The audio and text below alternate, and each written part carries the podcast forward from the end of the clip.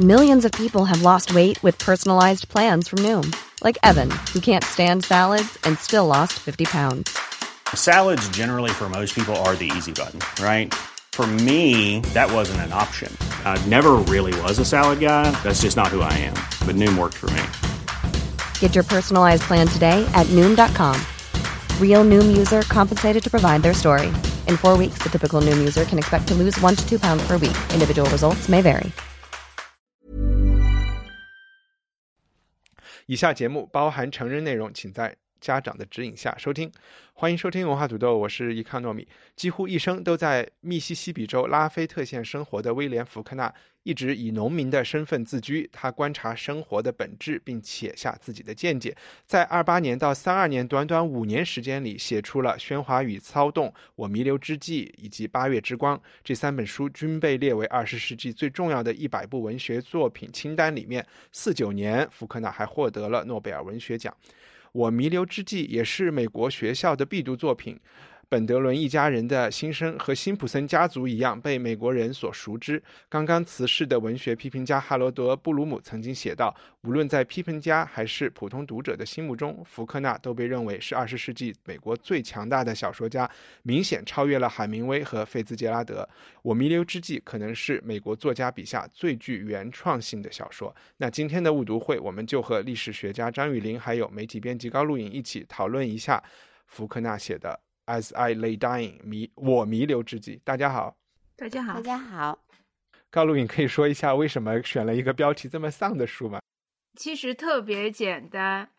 就是因为之前那本《尤里西斯》给我的心理创伤太大了，所以我就想，我一定要绕过意识流小说的这个坎儿，就是我一定要征服它。那意识流小说，你肯定就绕不过福克纳嘛。那读福克纳的，我就会去网上去搜，啊，肯定他最有名的就是《喧哗与骚动》。我看了一下，我大概翻了一下《喧哗与骚动》，觉得嗯，这个有点难度。然后就看他第二推荐的就是这一本《我弥留之际》。那看起来我觉得这个似乎门槛没有那么高，更好读一些。然后我就选择推荐了这本书。读下来我也发现这次的推荐是正确的，因为至少我看懂了，而且我很喜欢。那他讲了一个什么故事呢？两三句话，先稍微给听众一概念。呃，其实故事特别简单，我们可以把它想象成一次历险记。或者一个一个冒险，就是一个叫艾迪的女主人，她去世了。临终之前，她有一个愿望，就是希望能葬回自己的故乡去。所以这一家人，包括她的丈夫、儿子、女儿，就抬着她的棺材去往那个她出生的叫做杰弗逊的小镇。在这一路上，他们经历了洪水，经历了大火，最后终于把这个叫艾迪的女主人葬在了杰弗逊小镇。最后这个故事就结束。然后我们来聊一聊大家对这本书的呃第一感受。我可以先说一下，就是我读这本书之前没有任何的心理准备。我可能读了前八十页的时候，我是这样：我先读了前两页，我就发现不行，人的名字太多，我一定要做笔记了。然后我就开始画一个人物关系图谱。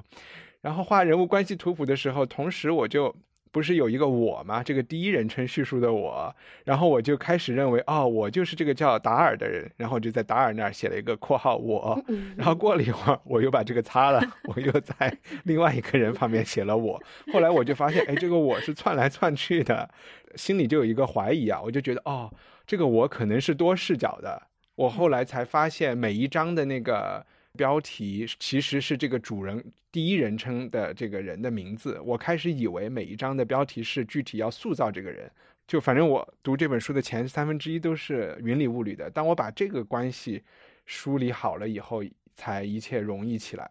哎，你们两个好像现在有点断线了。Hello，没有啊，我在这儿。我们在听你说，我们在听你说。哎，你你听到吗？我们在听你说。我要重新播一下。啊？是他的信号有问题哦。好了，我不知道我刚才发生了什么。你的信号可能有点不太稳定。我说到什么时候断的？你说哎，我们一直听到，我们一直都在听你讲话，你没有让你自己说哎，你们是不是断线了？我们这个录音也有一点福克纳的风格。我其实这个是最开始让我觉得这本书最不一样的地方。然后，对你们，你们觉得呢？呃，我记得是一帆要要开始没开始读的时候，说大家问了一下什么，大提醒大家读书，然后说这本书怎么样？我记得你好像是问了类似的话，然后我就说我读的很嗨呀、就特别像一个像一个文学 VR。呃，意识流意识流这个创作手法，可能大家很熟悉了哈。他还是福克纳在这本书里面用的是，他有特别强的视觉感，嗯，特别是他他也非常强调时间和空间嘛，书里就就是那个时空的在你周遭的变化和他那种把人带到那个情境中的能力特别强，我觉得，我觉得就像一个文学 VR，对于我来说，就想像是。嗯跟着他们，或者在不停的转换视角，不停的换 VR 眼镜，然后，呃，看到那一路上的时间、空间，就是说色彩、人物，我觉得这是我最强烈的感受。我挺同意你说 VR 或者视觉化语言的，因为我经常在看这本书里很多细节都有慢镜头的这种感觉，但是关于它具体发生于在一个什么时间和一个什么空间，在我脑子里是一片空白。就是我，所以我不知道在你的脑子里，你能描述一下你感受到的那个周遭是什么样的吗？我就我后来知道这本书写于三十年代，讲的是二十年，写于二十年代末，讲的也是那个年代的事情。嗯然后，但是通篇我觉得这件事情发生在两一千年前都有可能。然后直到最后几章，突然他们提在路上看到了电话，然后有一个人说：“你怎么不先打个电话跟他们说一下你们要来？”我才 觉得哇，发生了什么？居然有电话，他们 怎么会有这样的事情？所以你你当时是怎么想象这个时空的？你说的对，在刚开始的时候，时代特色并不那么明显。他们家是个特别奇特的地方哈，我不知道我的印象对不对，就是他们家是比较跟 community 就是大村呐、什么比较比较远距离。你记得吗？有一个医生要被那个吊框吊上去，嗯哼，不是他妈妈要死了吗？嗯，艾迪要死了，嗯然后那医生跑去看，然后呢，医生很胖，然后 他爸爸还要弄一筐给他吊上去，嗯，所以他们家等于是在一个也比较遗世独立的这么一个悬崖上面那种感觉。然后呢，就是你感觉到它也是那种圣经里的故事，大家都在那个木棺材也是自己在打呀什么的，所以你确实没有什么 特别清晰的这个年代感、时间感。但是他说过种说过棉花田是吗？好像摘棉，花但。我觉得种棉花也嗯种了很久了嘛。对对对对对，反正棉花好像是一个比较有稍微有一点点时代特色的，因为啊，嗯，在如果是如果你知道是在美国，然后种棉花，你就感觉是南方吧？啊，不，这这个对，这个棉花田，反正跟那个黑奴啊，跟殖民啊，反正都还是这么说，我倒我倒嗯。是说，OK，这种大概念可能有，确实我们也知道这发生在基督教诞生之后，然后对棉花田，但在跟殖民时代可能就是之后，确实是你要说时代特色没有太多，没有特别多的时代特色。但是你说那个小孩的梦，让你知道的，因为城里的孩子有小火车呀，什么什么的，嗯，记得吗？那个小弟弟他一直想说，哎，我为什么没有小火车？然后我也要小火车。所以那如果在城里孩子有小火车的年代，可能就还是一个有了小火车的年代吧。嗯我其实我想说的就是，我有一点明白你讲的他的那个嗯他塑造出来的那个时空感，我只是说他不是不是我讲的那个那么清晰的，嗯这部小说塑造出来的那个是另外一种感觉。你说的那个时空感不是一个哦，对，不是，对对对，不是不是，哎嗯，可是可是我一直觉得他对那个整个环境的描写其实很细致，就是我我想象的，就是他们家在一个镇子的边边上。然后就他在一个悬崖上面，比如说这是一个嗯镇子，可能大部分人是集中在一个区域居住，但是他们家是在相对比较偏远的一个悬崖上面。然后他们家嗯门前有一条路，这条路因为这个父亲就是叫安斯的这个父亲，他说了好多那个对路的事儿。他说了嗯好多有关这条 路的这个话，所以他们家嗯门前一定是有一条路的。然后我觉得他们家的那个房子的感觉也是那种我想象中美国南方的那种，就是木头的那种，就是但是很破，因为我们可以看出这一家人其实并不富有，是很穷的。嗯哼他们为了三块钱还要呃走很远的地方，然后去赚那三块钱，所以就是有一点破败，然后有一点，呃，反正总是，总之是一个很窘迫的生活环境。然后那个景色，我想象是很苍凉的那种景色。比如说在书中，呃，可能会提到井水啊，然后那个小孩去河边打鱼啊。所以你能想象吗？就是我会把它跟中国的农村的那个就印证到一起去啊。现在有点想到说，其实它那个时空感是一个。没有时空感的时空感，我如果让我这么来说，就是他们生活在一个前现代社会，人物之间，我认为也都是相互不太了解，然后也有很多秘密，然后就是那种感觉是给我挺强的，就是一个糊里糊涂的一个。一个糊里糊涂的家庭和一个糊里糊涂的社会，就是我觉得他的时间可能并不是很清晰，但是他对空间的描写，我觉得是足够细腻的，也也比也很细致。那至于一帆说的这一家人，我们可以看在书中看到那个女主人艾迪，她之前曾经是一个小学老师，朱尔和达尔他们俩有的时候会去打短工、打零工，对吧？然后他们家还有一片棉花田，就是可以去收棉花，收棉花。所以我想这一家人就是靠这些来维持生活的。嗯啊，OK，明白。呃，那我们待会儿再再一一的介绍这个里面的人物，然后我们还是聊一些背景问题。其实这本书非常就是表面上完全看不出来，它和呃荷马的《奥德赛》以及乔伊斯的《尤里西斯》都有一点关系了。我弥留之际这句话好像是来自于《奥德赛》中的一句话，具体反正应该是奥德赛在地狱里的时候，不是碰到了一堆人吗？对。然后他碰到了阿伽门农，阿达门农就说：“我反正我死的时候，他老他不是被他老婆害死的嘛？然后他就说我老婆我下地狱的时候也没有帮我合拢眼睛，就是他是死不瞑目的，就说了这么一句话。然后另外一个联系就是说。呃，我读这本书的时候，也可能就是因为高高讲的意识流的写作方式，我就还是觉得哇，他和乔伊斯有太多相似的地方了。我们这三本书都读了，可以分享一下，你们会觉得哪些地方会让你们想起《奥德赛》或者是《尤利西斯》吗？说实话，跟《奥德赛》相似的地方，除了您刚刚说到的那个，就是呃书的题目之外，可能整个这个过程。会比较像奥德赛，因为奥德赛也是一个奥德赛是归乡之旅。那这一群人是从家里出发，然后要去另外去往另外一个镇子，在这条路上发生的一些事情。那我们可以把它形容成一场冒险或一段旅程。这是我唯一觉得相似的地方。那至于跟尤里西斯相似的地方，就是可能是大段的内心独白会让我有联想。因为我们会看到，在这本书里面，每一个以每一个人物的名字为章节，那这个章节里面其实有很多是内心独白式的。比如说，呃，我们说到达尔，可能有达尔观察别人是在做什么，然后这个时候我心里，达尔心里想的是什么？呃，这个可能内心独白的部分有相似，但是它跟尤里西斯不同的是，它更容易被理解。就尤里西斯的内心独白，它像一，它就像梦话一样，但这个不是。你刚才说归家这件事情，其实作为呃，Eddie Eddie Bundrum 这个死去死了的人，对他来说，他一直在说人生就是准备去死嘛，长眠嘛，所以在这个理论这个意义上，他回他娘家也就是回家的一个部分了。然后你会觉得，比如说意识流的这种叙述，我我其实挺讨厌意识流这个词啊，因为就显得有点技术性讨论，就是独白，像在尤里西斯里在。这两本书的年代没有差那么远嘛，差了十几年，可能就是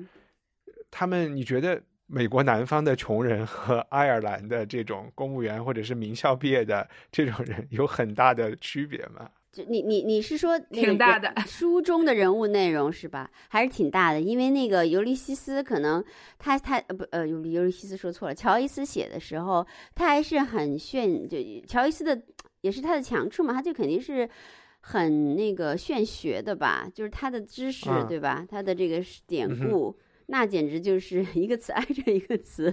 对不对？即使在他说另外一个人的意识流的当中，也是如滔滔洪水一般，就是用很多很多点，用很多很多象征，一层又一层的套这些隐喻。但是我觉得福克纳这个，我当时，嗯，你你问时空的时候，我为什么想说，嗯？它像 VR 呢，我其实确实不是在说一个具体的历史的时间或者一个地理的空间，我是想说，嗯，福克纳他也是不停的转换视角，但是他扣着一个比如说在那个他们棺材那过河，不是被冲得一塌糊涂吗？那个那一段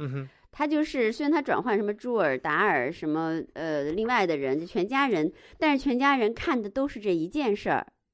而且这件事儿是一个，并不是作为呃这这一家人哈，同时他们当然是观察者，但是他们同时都是很很 intense 的一个行动者。就不是像尤利斯，他就是逛，对吧？尤利斯基本上是在逛，嗯自己脑子里在 对在想，在逛，在看，然后在想，对。但是其实这个，因为在这个旅程当中，动作是很那个的，是每个都 full of actions，对吧？是不是？而每个人都要都要在动作，而且非常是紧张的，出现了各种什么大火呀、洪水呀，什么就是大家受伤啊这样的各种各样，就是就各种各样的事情，所以。包括中间可能那个那个那个女儿还被强奸了呀，什么这样，所以他他并不是一个特别炫耀知识典故，或者是一个特别观察者的有有一个高高出一截的这个方式。然后我还说那个时空，比如说他在过河那段哈，就写了一他那种 VR 的时空感是让你特别带入，就是说把正常的时，我说的还是比较从视觉和身体感触上来说的这个时空，嗯，也并不是从历史和物理。比如说他说那个河边儿嘛，就看着那个河哈，就特别特别的漫上来，然后就洪水，然后也没有地儿可踩，不知道过能不能过得了。他就说那景象有点从右往左倾斜，令人毛毛骨悚然。我们仿佛来到一个地方，在这里荒芜的世界在加速运动。他们在对岸一个个都成了矮子，仿佛隔开河两岸的空间其实是一种时间，一种不可复返的时间。时间好像不再是一条笔直的跑在我们前面越来越短的线，而成了平行于我们两拨人之间的环状弧线。距离不是其间的间隔，而是加倍增长着的弧线延伸。然后就说那个骡子，就是说骡子站在水里面很慌乱，说他们仿佛已经看见了洪水里灾难的身影，可是他们说不出来，而我们又无法看见。像这种就是这嗯种整个的特别视觉感的描述，就仿佛把你整个带到那个，因为不是一个在这个事件之外的观察者所所站的视角，而是一个完全处在这个事情当中的人的视角。而且我觉得最奇妙的就嗯是，同样这条河，你刚刚读的那一段应该是达尔的描嗯写，对吧？啊对，那可嗯能在塔尔，就是他们家邻居的眼中，这条河又是嗯另外一个样貌。就是同样一个固定的事件或一个固定的事物，在不同人的眼睛里，它呈现出不同的样态，然后对它的解读又是不一样的。比如说，在塔尔嗯。对这段过河的描写中，他就特别朴实，嗯，就谁嗯先过去了，对然后、嗯然后谁又后来过去了？那这条、嗯这个这个车在河里面是一个什么样子？然后他们又怎么去抢救那些工具？非常非嗯常朴实。但是在达尔的这段描写里，他就加入了他大量的他对这个场景的一个感受。对对的。所以我我觉得嗯这是、这是 VR 视角的一种，就是你会站在不同人的视角去看待这个场景。嗯嗯你就会看得更全面和更立体。所以我也觉得这是这本书很奇妙的地方。嗯，是，就是因为有这么一个事儿嗯扣着，它即使转换了视角，就也没有那么难理解。不像那个尤利西斯，他其实在表达不同人的世界观、价值观，但其实他这个这个嗯就只是在就是一件事儿过河这件事儿。好，你你讲完，我就看完你的这个角度，看我的角度，所以就还是蛮好理解的。嗯，我觉得，哎，我也不知道刚才听众会不会听得有点晕。其实我们讲的过河的那一段，其实就是就是故事情节中会发生的发生的这个事情。那我们举的例子就是说，它每一章节是以一个主人公、一个参当事者的这个视角去描述的。我呢，会反而觉得，关于具体发生了什么，其实不同人的描述中，我并没有说有点像《罗生门》是有不同的视角描述出来是很不一样的事儿嘛？嗯，然后会让你觉得迥然不同的事情发生了。我反而觉得对于事实都还基本，就有点像你在读口供这本书其实是一样的，但反而是让我看出来不同的这些角色看事情的方式。当然有的就是完完全是年龄造成的啊，有的就是就是妹妹那个角色，还有还有爸爸这个角色，他们就是属于，甚至包括喀什大儿子的这个角色，他们就是属于头脑相对比较简单。达尔就是一个那么，他去桶里拿那个葫芦瓢舀一瓢水，都在里边看到了星空啊，就是那种，嗯有一个诗 人，然后你就会觉得，哎，他应该搬到都柏林去，他是一个乔伊斯笔下的人。其实这本书里也没有交代他有什么样的教育背景，也看不出来他们那个社区有图书馆哈。然后，但是他也会有这样的这种感受，但是其他的人好像就就是非常的嗯粗糙，呃，我觉得达尔应该是这本书中内心独白最多的，就是在五十九个章节里面，他应该是占的比重是最大的。某种程度上，达尔也有这种上帝视角，就是嗯，他对整个事件视角啊。对，就作者带入了自己在达尔身上，所以我们嗯会看到很多的内心独白的丰富程度和细腻程度，其实是作者本身的，呃，他想表达的东西。那其嗯他的人，对包括什么他的爸爸呀、他的哥哥呀，然后他的弟弟、他的姐姐，这些都是，嗯，就像你说的，他们可能更矮板，或者说他们可能看起来更单调。但是我们会发现，还有另外一组人物，就是他们的邻居塔尔一家，有那个男主人叫福农，女主人叫科拉，他们又提供了一个第三方视角去看待这一家人，然后对这一家人嗯做出评判。然后比如说，在克拉嗯。眼里，这个女主人艾迪是一个呃不信宗教的人、叛逆的人，然后他会觉得达尔是一个内心特别细腻的人，是这一家人中最有丰富情感的人，是她妈妈最应该去爱的人。然后可能在她老公的眼里又是另外一个呃描写，所以我觉得他的视嗯。角是非常丰富的。比如说我们在看尤里西斯的时候，他所谓的意识流就像一条河一样，他躺到哪儿就是哪儿。这条河转到哪儿就是哪儿，但是在这个意识流的描写中，我们会发现它变得立体起来，就它的层次会很丰富。嗯啊，我还发嗯现有一个我的误解，就是怎么讲，有的人说话，特别是呃就是我觉得刚才我们说的比较矮板的那些人说话都颠来倒去，比较絮叨嘛。我以为他们就是这么说话的，我没有想到，如果说是一所谓的意识流，这其实是内心活动的一种杂乱的体现。我就是以为他们，他们心里因为他们都说出来了我每句话，是吧？我就以为他们的文化程度有一点低，因为我给你举一个例子，这举这个例子不太好啊，就是，但我觉得这个当事人可能也听不见。就是我我我 我外婆家的阿姨，然后我听她说话特别有意思，就是只要吃饭的时候她开始说话，她的那一句话其实就是十句话连起来的，然后中间是怎么过渡的你都不太知道啊，他就一股脑的可以说很多事情，然后都是一句话。所以我们可以看到，在这个书里面也是一样的，就像一帆你说的，每一个人物他的内心独白都跟他的那种感受世界的程度是一致的。比如说卡什，就他们家的大儿子，在解释他为什么要把那个棺材打成一个斜面的时候，他用了一二三四五六七八九十，就是那种条目来解释他为什么要做成这样，就思维非常的单一，然后当然也很明确。然后嗯他的小儿子瓦德曼，因为他最小，然后脑子有点糊了巴嘟的，所以他他有一段描，他有整个一章都是没有标点符号的，嗯，嗯哼，就是完全是混乱的没。标点的，对，嗯，对因为他可能这个孩子受了一种巨大创伤，然后有点疯了，其实他后面已经有点发对，就有点疯疯癫癫的。嗯好，我们其实我们继续再聊，可能就需要对情节有一些更多的介绍。但在这个之前，我们应该稍微讲一讲福克纳。呃，福克纳是一个是一个非常有趣的人。用海明威对他的描述来说，就说他是一个非常会吹牛的人。当然，这个人也挺传奇的，就是嗯，他其实是生长在一个嗯家庭条件非常好的美国南方种植主的家庭，就他的祖上是很很荣光的。然后后来他、呃曾经一度就他长大了以后，他曾经想去参军，然后又去做空军。然后当他去了，因为他个子太矮了，人家不要他。后来他托了很多关系，还是去去加入了空军。可是他并没有去参战，就是他去了的时候，战争已经结束了，所以他就回了回到了他的家乡。回到家乡以后，讲的是一战他就？一战对，回到家乡以后，他就跟别人吹牛说他打过仗了，然后他的腿还负伤了，所以他每天就装作瘸子在家里走路，就在这个小镇上走路，然后呃以证明他的光辉的战绩。但后来他发现别人根本不 care 这件事情的时候，他的腿又好了。他又像一个正常人一样开始走路，所以他就是一个一个这样的人。那刚刚那个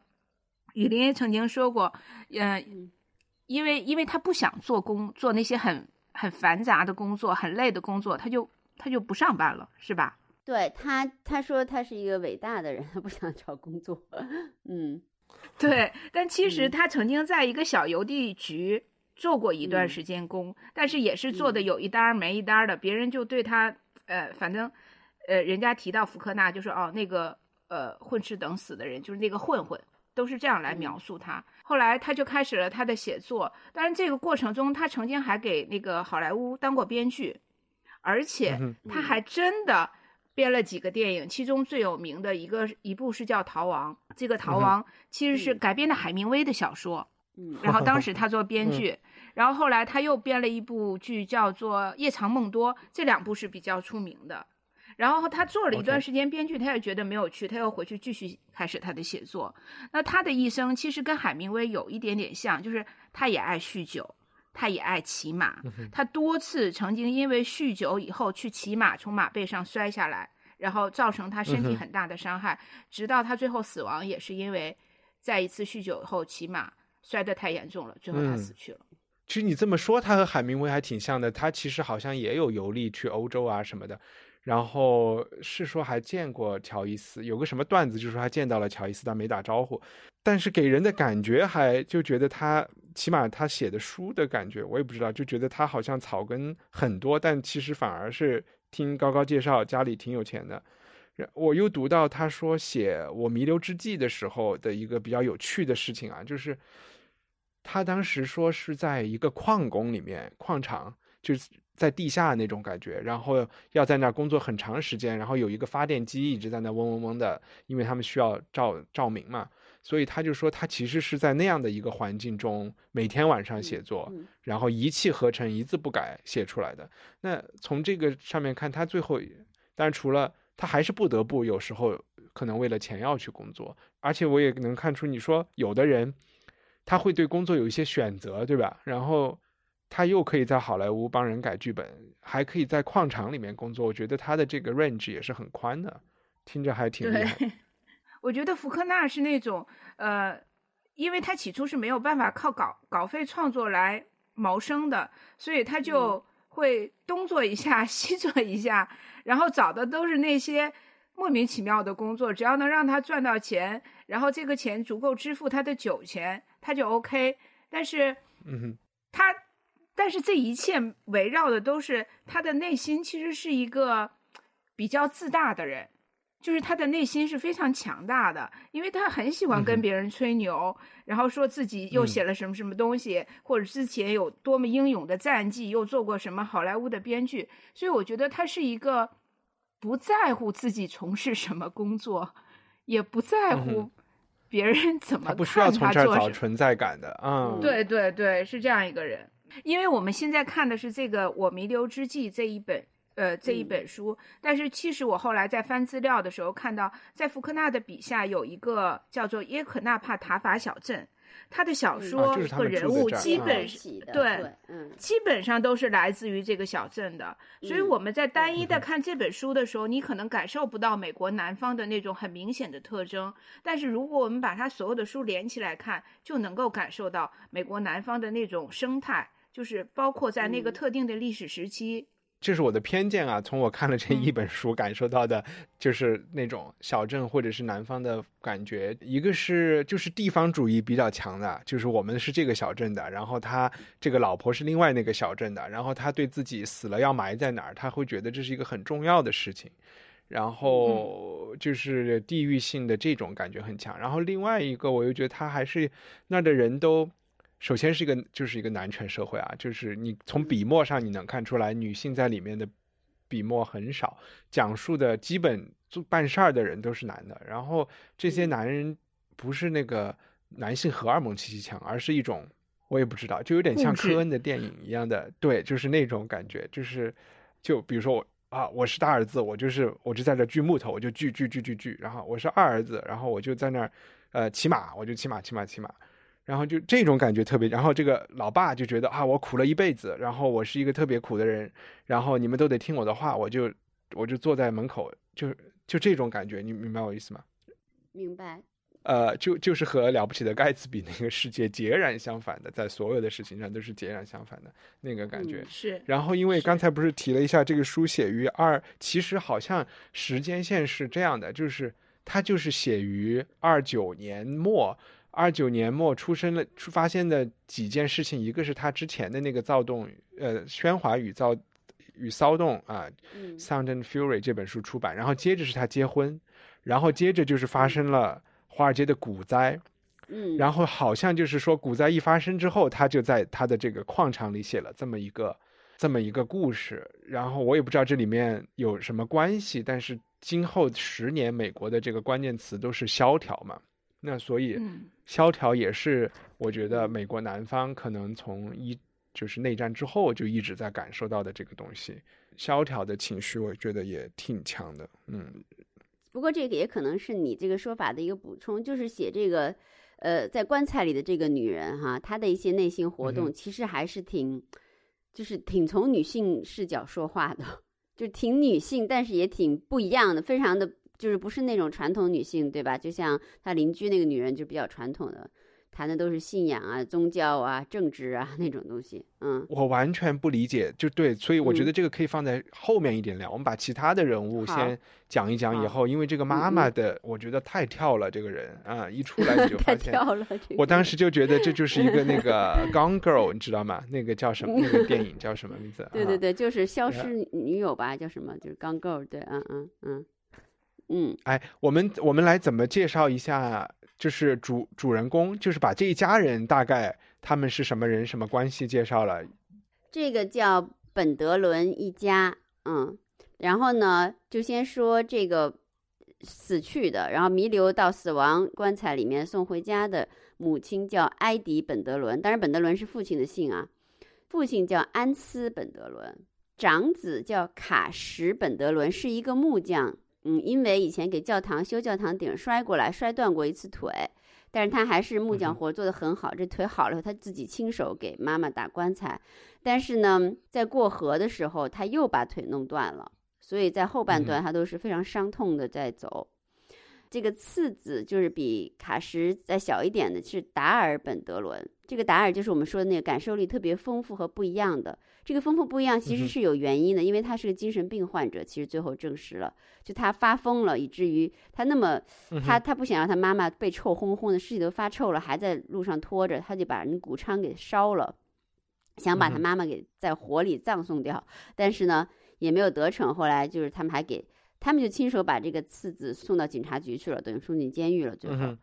然后朱尔本德伦，呃，就是从前前后后来看，是这个妈妈跟一个他私通的人生的，不是那个嗯不是跟那个爸爸生的，因为他特别爱这个朱尔，嗯，他对这个朱尔有很深的感情。但朱尔是一个比较冷血的，很不一样，但是也很固执，非常爱马，这跟福克纳一样，就是嗯宁可在青春期，就是说也不是泡妞儿干嘛，就整天给人加班干活换钱来买了一匹他的马。而且是非常难驯服的马，这个马也是福克纳在《喧哗与骚动》中的另外一个人卖的，嗯，一匹几乎嗯是野马的马。然后就来大女儿叫杜威德尔本德伦，这个杜威德尔呢，怎么说？反正就是在在故事前半段觉得是一个规规矩矩的女孩子，站在妈妈面前照顾她呀、做饭呐、什么的。但是后来才渐渐发现，她其实也是跟一个年轻的摘棉花的村里的雇来的人吧私通，嗯哼也不叫私通，人家也没有结婚，就是就是发生关系，就发生婚前关系这样说吧，因为在南方那么保守的地方还是有点严重哈。然后就怀，其实她一路上是怀是怀着孕的，嗯，其实都是怀有嗯身孕的，她一直想办法把它打掉，但是后来反正还遭了凌辱，然后也没成，反正也是一个比较悲剧的角色。最后一个小小的孩子就是瓦德曼，这个瓦德曼本德伦呢，其实真的还挺幼小的。因为这个妈妈的死给他一个很大的精神创伤，就像所有的小孩这样，小孩所有的安全感还是不管这妈怎么样，还是来自于妈妈比较多嘛。因为他妈妈死的当天，他抓了一条鱼回来，然后这鱼被那个家里砍成几大截儿，就是说要煮了吃哈，就是那个可能鱼很大。然后呢，他就一直觉得他妈妈是这条鱼，然后他觉得他妈妈在棺材里没死，还在，他还拿那个钻头在棺材上钻了很多眼儿，把他妈妈脸都钻破了，就为了让他吐气。嗯，所以 所以他就后面有点疯，他一直说他妈妈是一条鱼，我妈是一条鱼，反正就就经常出现这个话。嗯哼，然后呢，就有一些就塔尔一家是他们的呃邻居嘛，什对，这刚才有讲，嗯，对对对，塔尔也有一些人呐、弗隆啊、克拉呀、凯特、尤拉，凡是他们的一个比较近的邻居，然后跟他们家也过往比较多，也帮这个过程中试图帮助他们，然后对他们也有一些观察。然后呢，就还有一个拉夫，这个拉夫也就是村里跟那个杜德维尔发生关系的。对，其他可能就没那么没那么重要，就是路上还有一些一些，嗯，对，没有那么重要。一路上会碰到一些人，有的人帮他们，有的人害了他。比如这个药店里的伙计就把那个等于说把杜德维尔给诱奸了，用一种谎称的什么谎称的什么打胎药。天哪，觉得每个字背后的信息量都好大。对对对，反正其实其实是 其实事情发生，因为为什么说这个就是还是有有事儿在里头的，他这个行动性和具体的事儿还蛮多的，嗯，里头，嗯，嗯。并并不是说一个纯意识流的观察者的意识流的飘荡，不是那种弗拉讷，不是法语那种就是嗯。闲逛者的一个、一个一个东西，是有一件大事儿 在里头发生着，嗯。我其实所有都同意，有一个不太，我稍微有点不太同意的，就是说，我觉得读者开始读这本书的时候，最好不要就是，呃，就是说听了我们觉得达尔或者是瓦德曼有神经病，因为我觉得这是一个比较这个标签会有点影响你对理解或者是去同情这个人。不对对，不要这么想，不要这么想，但其实。对，呃，对，不要比如说举一个例子对的，比如说刚才的那个剧透说达尔去在在某一种情况下放火，想把他妈的棺材烧了，这个举动，嗯我觉得你又可以说他是神经病的，也可以说其实是这个世界上最理智的一个举动，对吧？对，就很难讲啊。嗯，对，但达尔或者是瓦德曼对他们的他们的精神过程其实都非常可以理解的。那个小孩哪怕他觉得妈妈是那条鱼，就在在一个孩子那么大精神创伤的情况下，我是完全可以理解的。人物基本是这些，高高可不可以？刚才你就是介绍情节的，呃，要不我来介绍，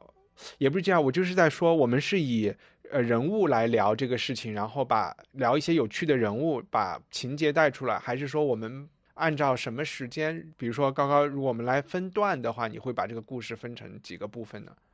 我可能会把它分成三部分，就是艾迪死前、艾迪死后，嗯，然后和到达杰弗逊之后，就大概这三段。啊、你你就讲一讲这三段大概是发生什么样的事情，什么场景啊？呃，首先是艾迪死前，艾迪其实在我们刚开始打开书的时候，艾迪并没有死，他就是在弥留之际，因为他还能透过他卧病的床去看到他的大儿子卡什在院子里为他打棺材，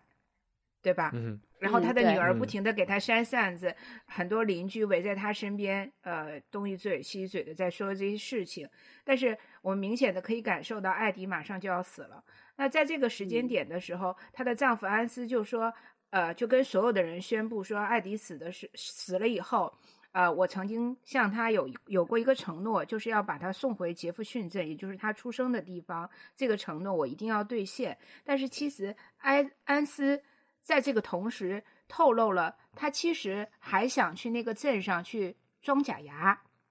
对吧？因为他说 啊，我已经这么多年没有牙了，我都吃不出东西的味道了。所以其实他有个小心思，就是他要去那个镇上去装假牙。那在这个同时，他的女儿其实也在暗暗的打着主意，因为她当时已经怀孕了。然后她的那个男朋友拉夫也并不想让她生下这个孩子，也就是说他们也没有能力去生下这个孩子，就让她去把这个孩子打掉。所以她必须也到镇上去买打胎打胎药，要把嗯这个孩子打掉。那达尔和朱尔，他们俩其实是处于一种，呃，朱尔可能是觉得我妈妈要做的事情，那那就就做好了。但其实达尔一直对这件事情有一个疑问，然后比如说，呃，他跟呃朱尔说我们要去打一个短工赚三块钱，他就一直在跟他说你妈要死了，你妈要死了，你还要赚嗯这三块钱嘛？然后，所以这是在最后，安斯说：“那我们还是要赚这三块钱，三块钱也是钱嘛。你们俩就去打这个短工，你妈一定一定不会死的，会等到你们俩回来的。”然后他们俩就去了，在路上就已经开始下大雨了。然后也就在这个同时，在他们赶回家的同时，他妈妈去世了，艾迪去世了。嗯所以等于他们没有嗯见到他妈妈的最后一面，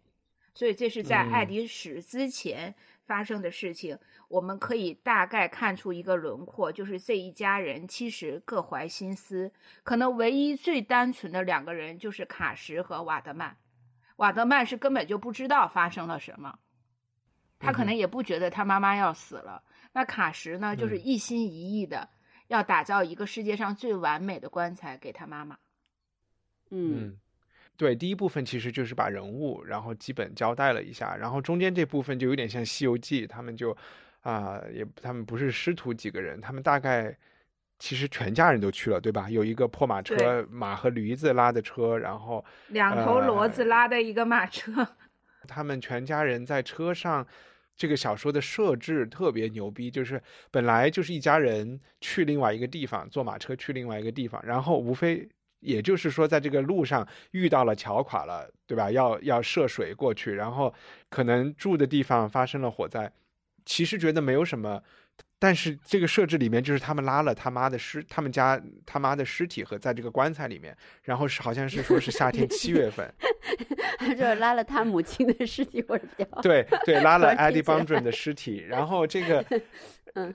然后刚才其实就是那种我讲的那个，我在我心里中的那个时间和空间的模糊，就是我根本不知道这一路需要走多长时间。他们一会儿又觉得好像是三天两天，然后又因为下雨啊什么，又好像拖得无限长，最后搞了恨不得十天才到。所以这一路上始终就是那个棺材的发臭啊，然后一条秃鹫、两条秃鹫、三条秃鹫、十条秃鹫跟着他们走，这个形象我特别在脑子里特别深。过河和着火是中间部分最重要的两场戏，也也很有那种大片的感觉。然后就第三部分其实相对短一点，我我也就连着说了算了。到了那儿其实就是要埋。要埋他母亲，卡什在洪水中把他本来已经受伤的那个腿啊、又加剧了，又拧伤了，然后在那个嗯镇上就是给他看病，然后埋母亲，然后以及呃那个 Julie Dell 戴尔这个女儿，她去悄悄的寻求堕胎药，然后这爸爸最后就安了假牙，然后等等，最后有一个、最后那个结尾还有一点奇葩，好像这爸还在那儿又找了一个老婆是吗？对对，是，嗯这个也是他的最开始的安排嘛？这是一个巧合，他没有打算到那个镇子上去找一个新太太，只是他本来、啊呃，他去那一家本来是要借铁锹去给他妻子挖坟，然后他就去嗯借铁锹的时候，那一家传出留声机的歌声，然后他借铁锹的这个时间非常长，啊、有一段描写就是他的孩子们都在车上等他，然后他去了很长很长时间，什么音乐停止了，然后过了一会儿，他的父亲出来了，然后拿了一把铁锹，然后在镜头一转到文章最呃小说最后，就是他父亲再去还铁锹的时候，跟他一起出现的是他的新妈妈，然后他们的嗯新妈妈手里还提着一个留声机，留声机，对，嗯 OK 啊，对于内容的这种我们聊，你们觉得我们是按人物聊，还是按分成这种上中下段聊？嗯我觉得咱们刚刚你们你们已经把线索时间给给听众捋了一遍了，对吧？嗯，然后呢，就再从人物层层次再拎一次，可能大家就更清晰了。就每个人讲自己特别想讲的就行了，不用按什么顺序吧？啊，我特别想讲的是那个二儿子，呃，三儿子朱尔，因为朱尔很奇妙，朱尔应该是艾迪最爱的儿子，因为他其实是跟一个牧师。呃，私通私通以后生下的这个孩子，然后他嗯对他倾注了很多感情，但是我们会发现，貌似看起来朱尔在对他妈妈的死亡是比较冷漠的一个状态，可是，在后续就是那个他们的车翻进水里面以后，然后他们的骡子死了，他们就没有动物能够拉这个车，他就毅然的把自己的马换卖掉，然后又换来骡子。就就那个马是他最爱的东西，所以我觉得这个人是一个。是一个特别有情有义的人，对我很喜欢的人，就是他话不多，人很话不多 那种感觉。然后在这个小说里，我发现朱尔只有一章，就是别人的心理描写是非常非常多的，朱尔只有独立的一章，而且他的语言也非常的简单和粗暴。可是我在别人对他的描述的过程中，我觉得朱尔是一个跟这个家庭格格不入的一个人，他跟达尔的格格不入还。不太一样，我觉得朱尔内心是知道自己的身份的，知道知道自己是一个私生子。对这本书的第一第一句话，其实就暗示了他的身份不一样。呃，对，就是他之于这个小的家庭，他是一个算是外来者，就是跟他们不是一类的。但是他至于整个美国南方的大环境，我觉得他又是那种，呃，我想象中美国南方年轻男子的非常典型的样子。就是喜欢马，喜欢冒险，然后有一点粗暴，有一点冷漠，但是内心还是有感情的。我是这样理解。是万宝路广告吗？对对对对，就是万宝路广告的那那种美国牛仔的样子。张雨林对朱尔有感觉吗？呃，我有感觉，他很喜欢。就是他虽然就是内心就是他自己说的段落不多，但是写他的段落还是蛮多的，因为达尔一直在。看朱尔，看朱尔的马，然后呢，也在看那个，就是呃，比如说朱尔那那段故事，他青春期的时候，大家都以为他出去就是泡妞去了，然后老师不在，然后干活不不专心，但他其实是就是说给人就就特别爱马，然后家里又肯定嗯不能给他买一个单独的马，他就自己去给人打工，整夜加班打工，这样。这样他才能够攒了自己的钱，然后买了一匹自己的马。嗯，就是印象还是挺深的。就是你说的他攒钱的那一段，我觉得特别有趣。就是对于揭示美国南方小地方人的内心，哪怕是家里人，他的他的他的弟弟怎么，呃，他的哥哥怎么看他，弟哥哥和妹妹，就是说，大家都知道他每天晚上溜出去，拿着他们家的油灯出出门，然后凌晨又回来。他们开始就觉得他谈恋爱了嘛，然后再和人幽会，然后这件事情持续了长达一个月。这个时候，他的哥哥就下了一个结论，跟他妹妹还是跟谁说，他反正在私通一个人，但不可能是一个他这个年龄的小姑娘，肯定是姐弟恋。他们这个关系能持久到这么多，而且每天晚上他们都要在一起，还说就有点像我们对于农村里，就是你表面上觉得那里是一个。很荒凉的地方，但是其实人际关系可乱了。然后，这也是他们，我觉得他们也是这种白天晚上，就是他们虽然设想朱尔的去处设想错了，但是起码认为在他们的脑海里，其实是一个还男女关系还挺乱的一个地方啊。我就是想说这一点。哦 是。但其实就是说，呃，我记得我在什么时候我们说读那个《死水微澜》还是什么地儿说过，就是就是他的乡村自有他的规则，就是说，其实对对对，对。他们的自由也可能是城里人没法想象的，不一样，可能我觉得，嗯，对，嗯。嗯，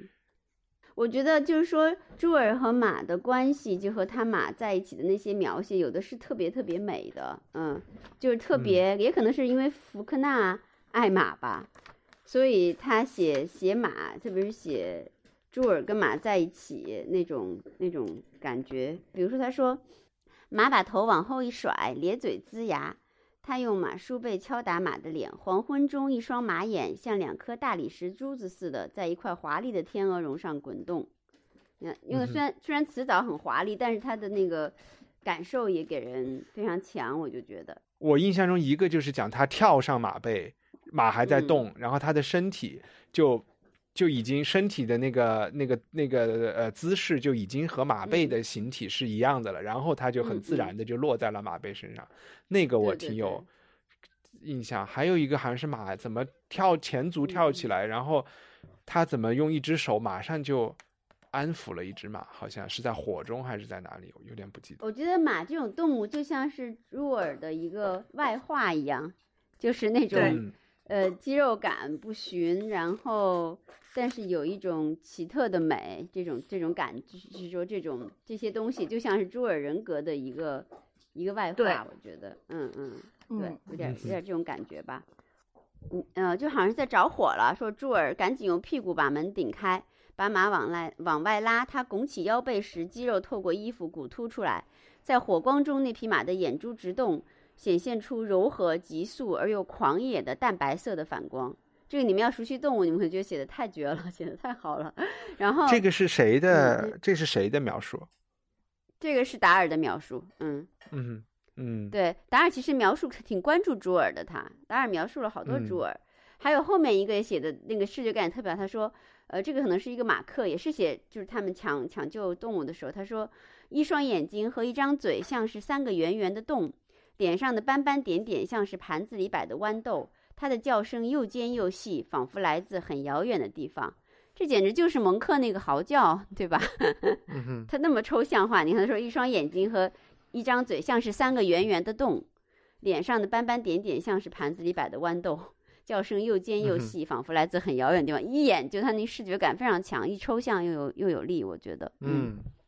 然后可以换换一个人物，可以换一个人物讲，可能回到刚才说和奥德修斯，这不是和奥德赛的那个比较，我们有对比过奥德修斯和那个阿基琉斯嘛，就说阿基琉斯是个中二的人嘛，高露颖当时说的。然后你们也都说更喜欢奥德修斯，奥德修斯更像一个真实的、有血有肉的、比较复杂的一个一个成熟的一个男性，他有他的狡猾，他有他的勇敢，也有他的这些计谋什么的。就是说，在《奥德赛》里，他塑造了这么一个人，但是在这本书里，他其实是把男性可能在那个社会里不容易有奥德修斯这样的人，他把他拆成了好几个人，就是有爸爸这样的人。刚才我说的那个，其实怎么看起来都是一个偏负面的形象，然后几他他的几个儿子的这种形象也都迥然不同，大儿子的那种那种感情就像他自己锯的木头一样的这么一个人，然后到达尔这么敏感的一个人，然后到刚才说朱尔是一个可能更情愿和动物做朋 友啊。他虽然是硬汉，但是他的那个硬汉背后是有伤的嘛，哈，他他知道自己是一个私生子，然后他有他比所有的人都高一头，所以这个就是全镇子的人可以想象都是会都是知道这件事情的，就情愿我就是做一个孤僻和马玩的人，然后到那个小朋友，但是在我看来，好像每一个人我都不知道是不是每一个人，他这是一种多样性，还是说每一个形象都是一种一种扭曲的表现？你们会觉得，就好像我每个人我都可以分析出一种扭曲，但是我又会觉得，但人你还能让他怎么样呢？怎么样你都可以说有点扭曲。嗯，我我我倒是不觉得他们扭曲，我就觉得他们他们可能在当下的那个时那个那个环境里面，他们是正常的，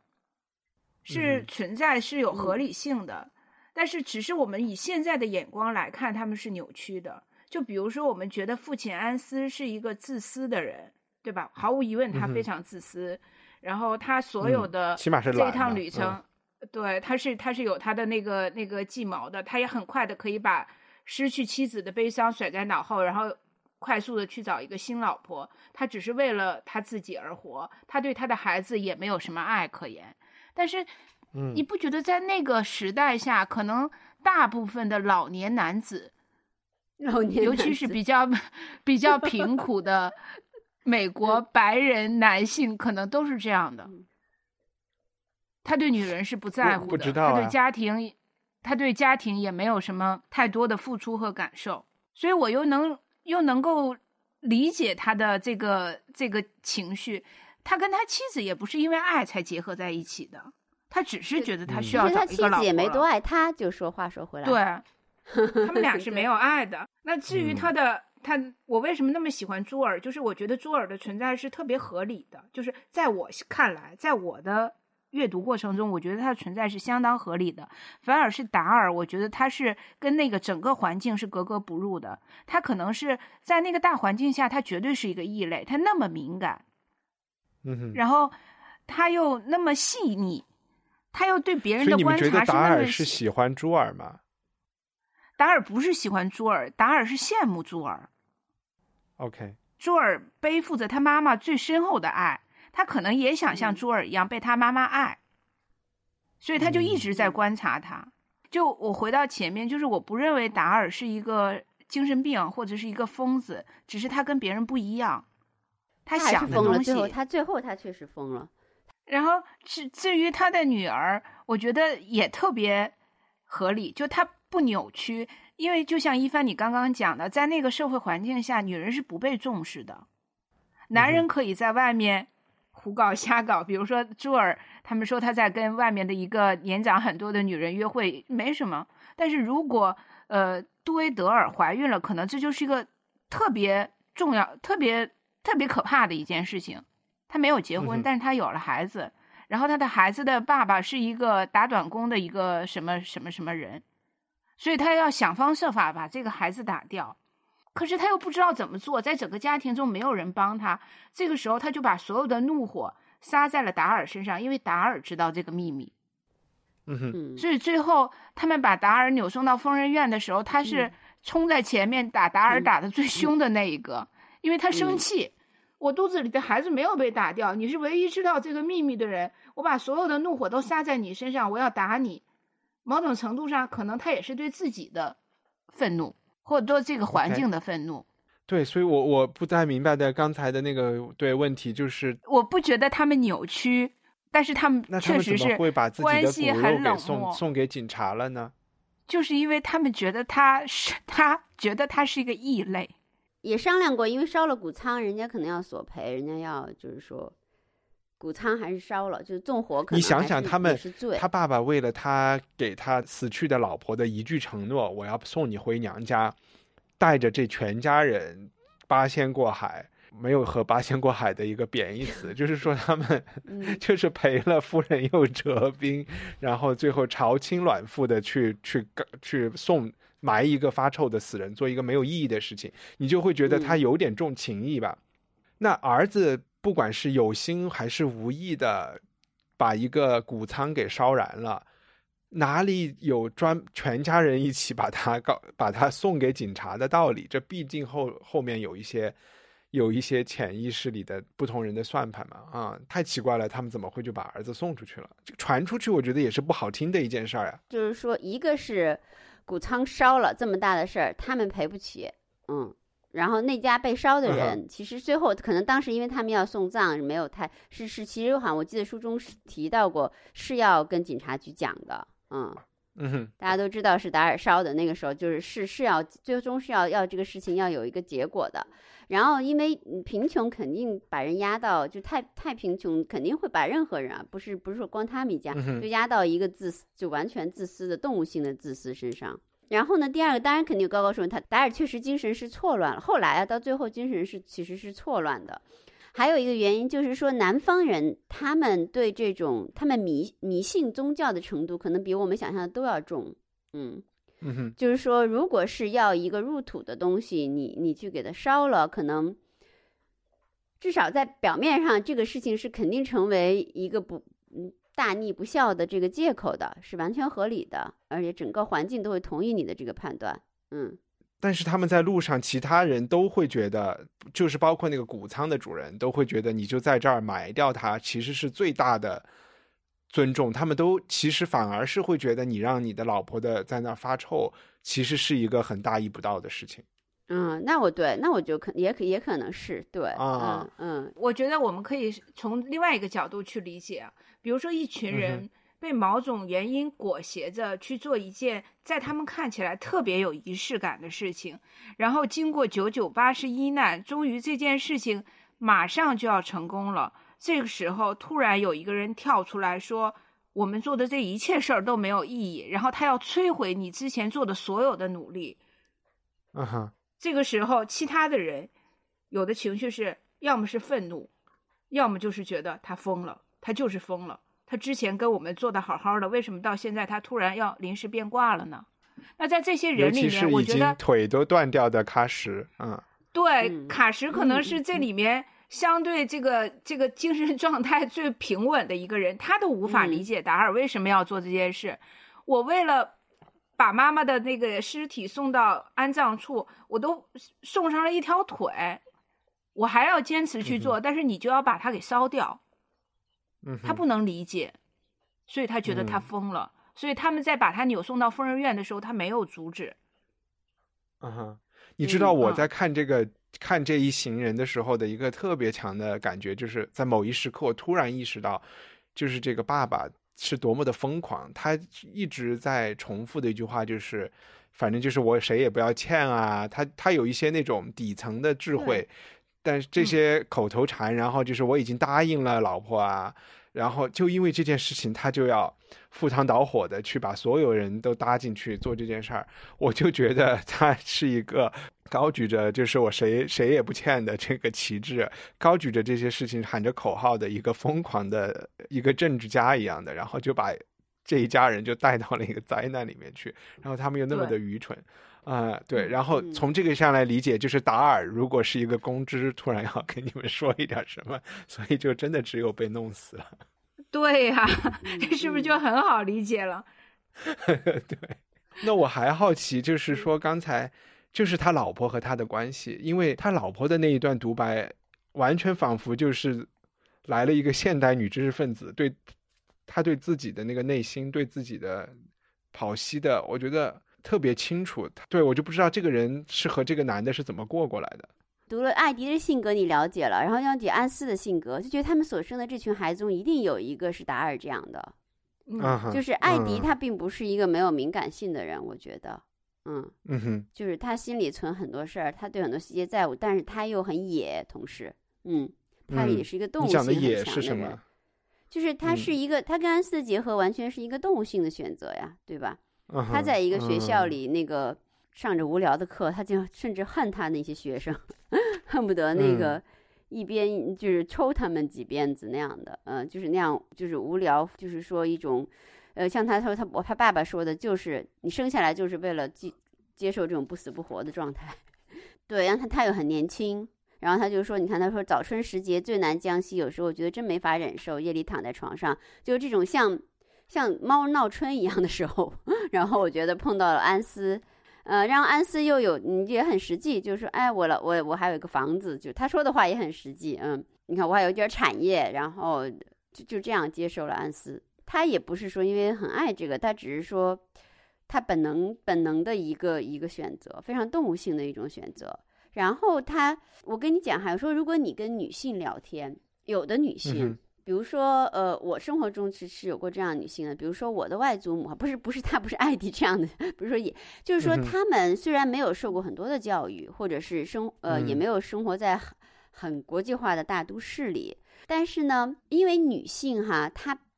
比较执着于用她自己的感受来理解世界，她不会受到就是大大道理大这个的什么，她会说一些非常朴实的用我开头的话，但是是很真实的情况。这是在女性身上嗯。一个特别大的特点，嗯，就是比如说，你看那个艾迪，他非常他他都是说我，嗯，我才明白活着是件可怕的事，生小孩是结婚的报应，这还都是用的我，嗯，母性这个词是需要这个词发明出来，有了孩子人并不在乎有没有这个词儿，嗯，恐惧是压根儿没有恐惧感的人发明的，骄傲也是，这其实是他自己的感受，他可能会有这样的感受，我就觉得这都是嗯。哲学家才能嗯。说出来的话、啊。但是你王尔德说过，他最爱的就是有未来的男人和有过去的女人。一个有生活经验的女人，她不见得哲学家，她可以说出很有哲理的话，真的，嗯哼，这点是嗯。真的，这这是真的，这是这是我在生活中碰到过的，就是因为就是他们会说出一些话来，让你觉得哇，终身受用。呃，因为我觉得我跟我外外外婆，我还是个家庭妇女嘛，虽然她不是说完全没受过教育，或者也不是住在那么乡下，我们也没住，但是她的一些话，我现在想起来都是仍然是我生活经验中最有用的话。嗯，所以她最后提出这个要嗯求，是想报复吗？是一种报复吗？因为从结果上来看，就好像是在报复他们全家人一样。嗯，对呀、她不是在小说中说了吗？就是让她的嗯丈夫把她送回，呃，杰斐逊是是一个对她的惩罚和诅咒。所以她已经预见了这件事情会是一个不那么容易的事儿，是吧？可能没有那么难，不会经历水与火的考验，但是也不简单。因为正常她不是应该跟丈夫葬在一起嘛？就是如果按照传统，，但是她不要。嗯因为我确实看到后来，我真的觉得有点像《Gone Girl》，就是说这个，而且他把自己死的这个时间选在夏天，真的都特别的让这个最后的难度最大化嘛，哈，嗯，是自己选，死的时间可能没法选。首先，艾迪应该 不是一个没有受过教育的女性，否则她也不会做小学老师。她应该是在同年龄的女性中，她的教育程度应该还不错。然后，其次呢，我觉得她是一个对存在的意义想的特别多的一个女人。可能对大部分女人来说，她存在的意义就是为了这个家庭，可是她更强调她自己的自我感受。当然，这可能因为跟她从小就失去双亲有关系，她是一个孤独的生活状态。哎，那是谁老给她灌输生来就是要准备死？爸，他爸，嗯，他说生来倒不是生来准备死，他说生来就是为了接受一种不等就进入这种不死不活的状态，哦，天哪！好像是这个意思。对，就是生他你生下来就是为了进入这种不死不活的状态，然后就死了。对，很 吓人的人生观。对，对而且他又没有信仰，对，对可能对于大部分有信信仰的人来说，他就他就很依靠信仰就可以过得比较心安理得，但是他不相信，他去跟那个牧师呃私通，某种程度上也是一种反抗。就是我，我最后再说一点点，就是我觉得有一些时空的感受，还有一点，比如他说像那种什么空间就弯过来了呀，过河的，因为太危险了嘛，哈，他的视世嗯界视野又有限，有点你人在特别害怕或特别焦虑的时候，你的你的时空、你的这个空间感发发生改变的。就比如说那个有人说啊，一见到一个特别害怕的人，就眼前一模糊啊，或什么什么那样那种东西，我印象特别深，就是这种时空间的扭曲和时间的快慢发生变化哈。是一个我一个朋友确实经历了一场车祸，这个车祸是完全不应该发生的，因为他是在过是在国贸地区，而且他是在过人行横道期间，被一个刹车嗯可能坏了的金那还有金杯那个时候，对嗯，撞，然后经经经历很严重，什么肋骨都断了，最后当然恢复了哈，九死一生。但是他给我讲述一次经验，我就特别记得，他说他当时就是因为很很失措嘛，完全没有想到你在过人行横道的时候比较安全的时候，会有一个车这么高速度的过来。那个车应该是很高速的，因为他刹车坏了或者没有注意这个问题。但是他说他一转眼一瞬间，他看到这个车非常非常慢的开向他。嗯他 在失去记忆之前，是那个车非常非常慢的开向他。就我那种感嗯受特别深，我一听到那个就太形象，我觉得只有经经历过车祸的人能够说出那句话来。然后每当看福克纳他描述这个达尔描述过河时那种时空哈，就是突然变弯了，好像连成一环什么的，然后就是又变小，好像平了那种感觉，我就立刻想起他描述的这个时空的变化的这个这个话，嗯嗯所以我就觉得这个还是挺神的，嗯，就是可能是有他对经验，他有这种他这个他对就福克纳对经验还是挺敏感的，就对于感官的这些经验，还真的是挺对对对写的挺我当时也是看到嗯过河这一段，过河和火灾，我觉得是，反正从文字上来讲，我觉得看的就是会看的特别的紧张的两段。我觉得好像聊的差不多，我们最后要不要就是说嗯，我们聊了这么多，大家觉得这本书特别值得去去读，是为什么？我先说我推荐的原因啊，因为我最近在看在看有关写作的书，嗯就是我想学习写作。那可能通常我们在想写写东西的时候，我们会先想到故事，就是这个故事是一个多么曲折的，然后有多少线索。但是在福克纳的这个笔下，我学到的是对于呃周围周周遭事物的描写和对心理状态的描写，可能重要于故事本身。就比如说，在这本书中，我们会发现，呃，福克纳在写到太阳、写到树、写到一条河的时候，他会用那么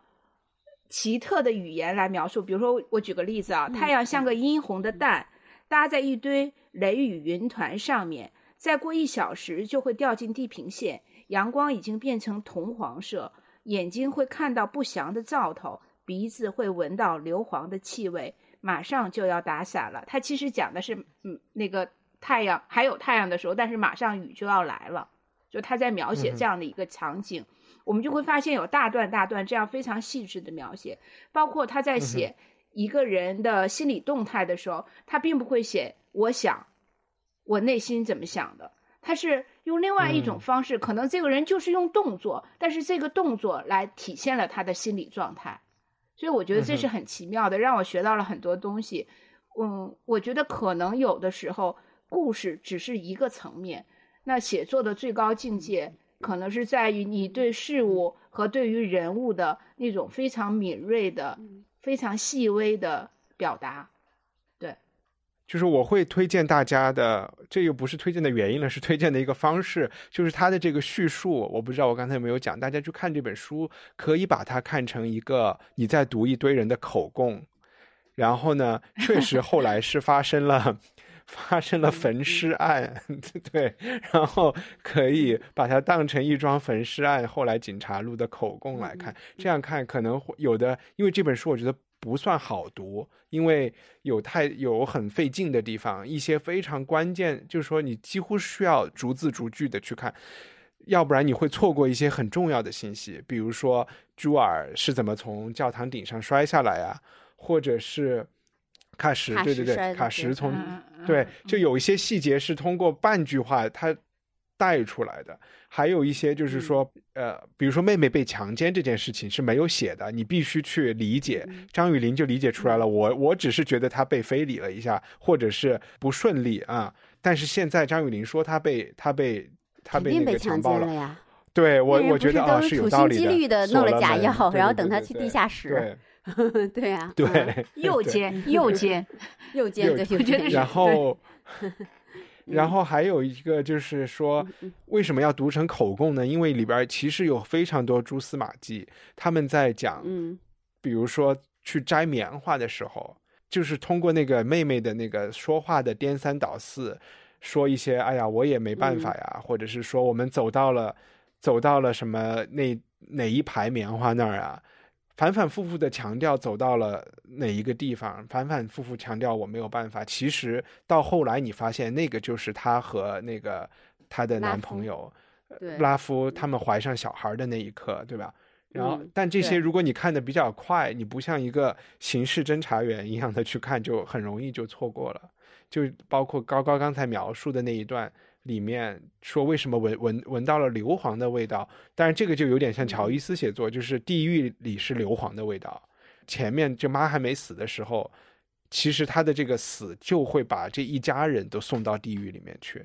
这种就是福克纳写给写给批评家看的这些这些呃东西，也其实埋的很多很多。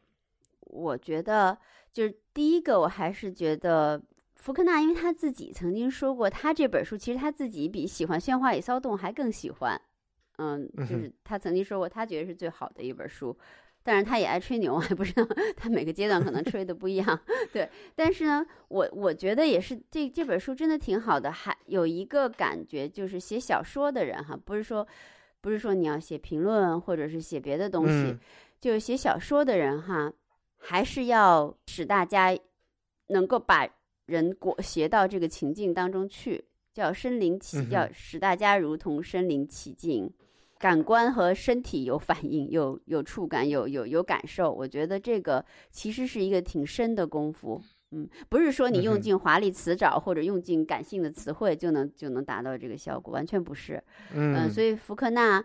他这当然意识流意识流的写法，不同视角、复合视角，这个大家都明白。但是呢，这里头能不能达到那个那个点，还是挺是一个特别强的一个功力。就是我现在越来越觉得，哪怕你在写的时候，你觉得你在做一件有意义的创造的之举的时候，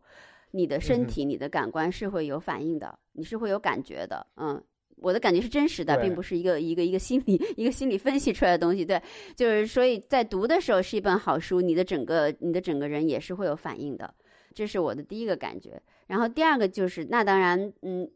你就看这我们 我们今天还跟一帆开玩笑说，这个我们读《奥德赛》和《尤里西斯》读对了，对吧？就是这两个东西，它翻来覆去，包括可能包括那个《伊利亚特》这几个东西，它翻来覆去是西方文学上就是挥之不去的。古希腊那些事儿，因为我是喜欢古希腊的啊，就是喜欢古希腊，喜欢古代文明。比如说他，大家还说，嗯有人也有有评论家也说这本书还跟那个古希腊的酒神祭祀有关，嗯，因为他们也是一周的，大概六天还是几天时间，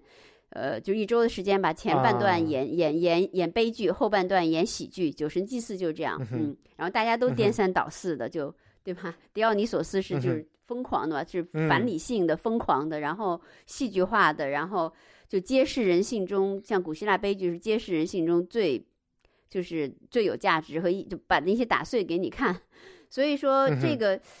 嗯，就感觉到和历史的一个联系，然后还是觉得挺值得、挺挺震撼的。嗯，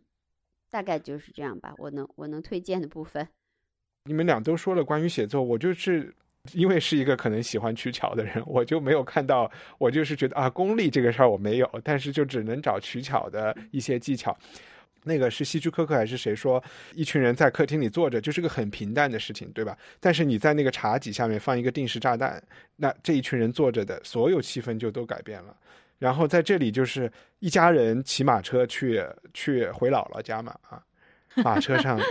马车上埋着母亲发臭的尸体，拖着母亲发臭的尸体。那这一句话其实就可以把你整个这一、这这一个游记的那个那个紧张程度提高多少倍？怎么把一个很简单的故事弄得特别戏剧化？就是用一个嗯。有一口棺材在上面，我也觉得挺厉害的。嗯，然后还有的就不说了，太多了，先不说了吧，就这样吧。我觉得一个多小时了，咱们都嗯，两小时了好像。呃，嗯谢谢大家。这嗯是我们刚才聊的是威廉福克纳的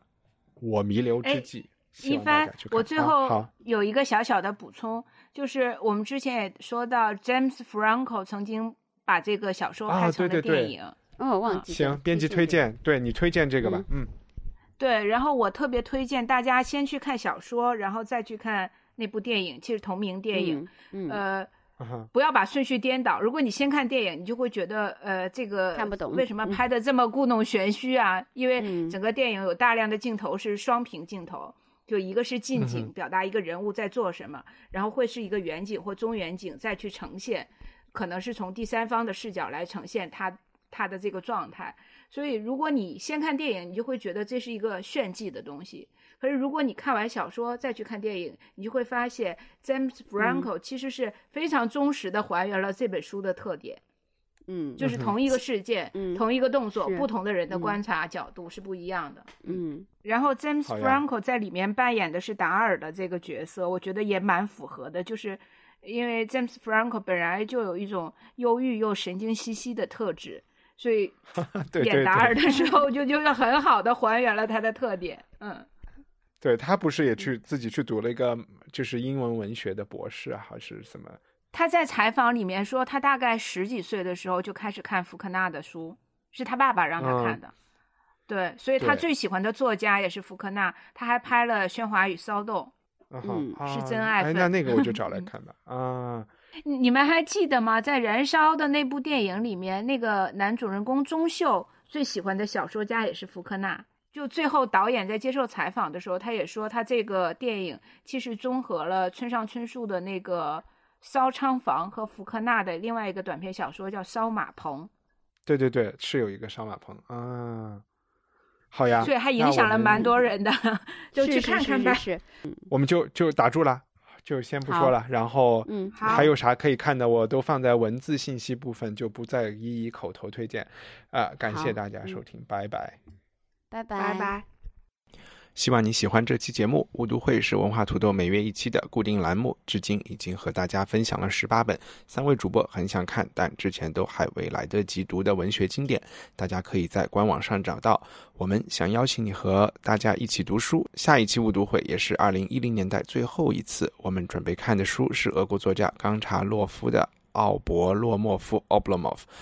它可能是历史上被刻画的最深入的一枚死宅，我相信很多读者都会喜欢。文化土豆是主播的全职工作，收入来自我们目前一百八十三位活跃的听众赞助人。这种自发的合作可以让优质内容被更多人免费收听。我们也需要更多认同节目价值的听众成为赞助人。更多信息请访问我们的官网 culturepotato 点 com。Hey, it's Paige DeSorbo from Giggly Squad. High quality fashion without the price tag. Say hello to Quince. I'm snagging high-end essentials like cozy cashmere sweaters, sleek leather jackets, fine jewelry, and so much more. With Quince being 50 to 80% less than similar brands. And they partner with factories that prioritize safe, ethical, and responsible manufacturing. I love that. Luxury quality within reach. Go to quince.com slash style to get free shipping and 365 day returns on your next order. Quince.com slash style.